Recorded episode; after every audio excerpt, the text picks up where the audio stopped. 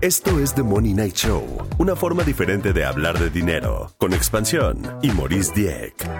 Presentado por American Express Business Class. Ay, pero cómo nos gusta comprar por internet. Y es que es una realidad. Chécate este dato. La AMBO, que es la Asociación Mexicana de Ventas Online, registró un incremento del 2020 al 2021 del 27% del e-commerce en nuestro país. Hazme el favor, estamos hablando que es una industria de más de 400 mil millones de pesos en el año pasado.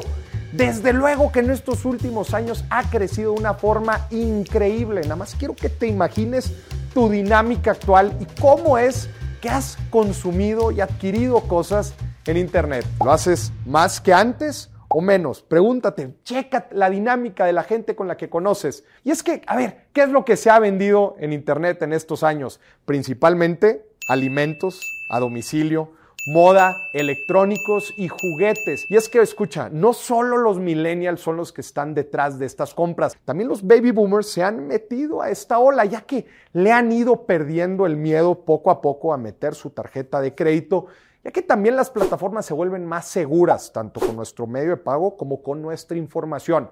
A ver, y seamos realistas, la verdad es que comprar por Internet nos da muchísimos beneficios. Nos permite comprar, comprar y comparar productos y precios rapidísimo, no tienes que estar con la friega de estar yendo a una sucursal y a otra y a ver si es que tienen los productos. Aquí rápidamente puedes comparar y puedes ver las diferentes opciones que tienes. También, obviamente, lo recibes a la puerta de tu casa cuando lo quieras y como lo quieras. Es demasiado cómodo. Pero no todo es color de rosa para el mundo del e-commerce. También vienen varios retos, especialmente el de cerrar la brecha física, la experiencia física. Todavía hay mucha gente que al adquirir productos, por ejemplo, accesorios o ropa, todavía quieren tener esa sensación de irse a probar las prendas. Imagínate, los zapatos, los tenis. ¿Cómo le hacen las empresas en Internet para cerrar esta brecha y que en realidad tengan una experiencia completa y se animen a comprar? Y también la certidumbre que deben de dar las plataformas para el uso de la información y la protección de datos. Obviamente hay muchísimas formas en que nos pueden jugar sucio, eh, tanto hackers, gente que quiere robar nuestra identidad. Obviamente este es un gran reto para la industria del e-commerce. ¿Y cuáles son las grandes tendencias, Maurice, que vienen desde la automatización de la logística? ¿Cómo conectamos toda la cadena de valor, desde proveedores hasta servicio al cliente?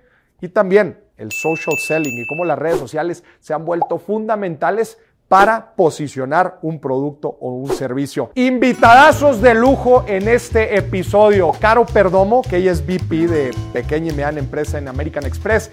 Y nada más y nada menos que el digital marketer de México, Juan Lombana, nos van a estar acompañando para platicar de estos temas. Acompáñenme.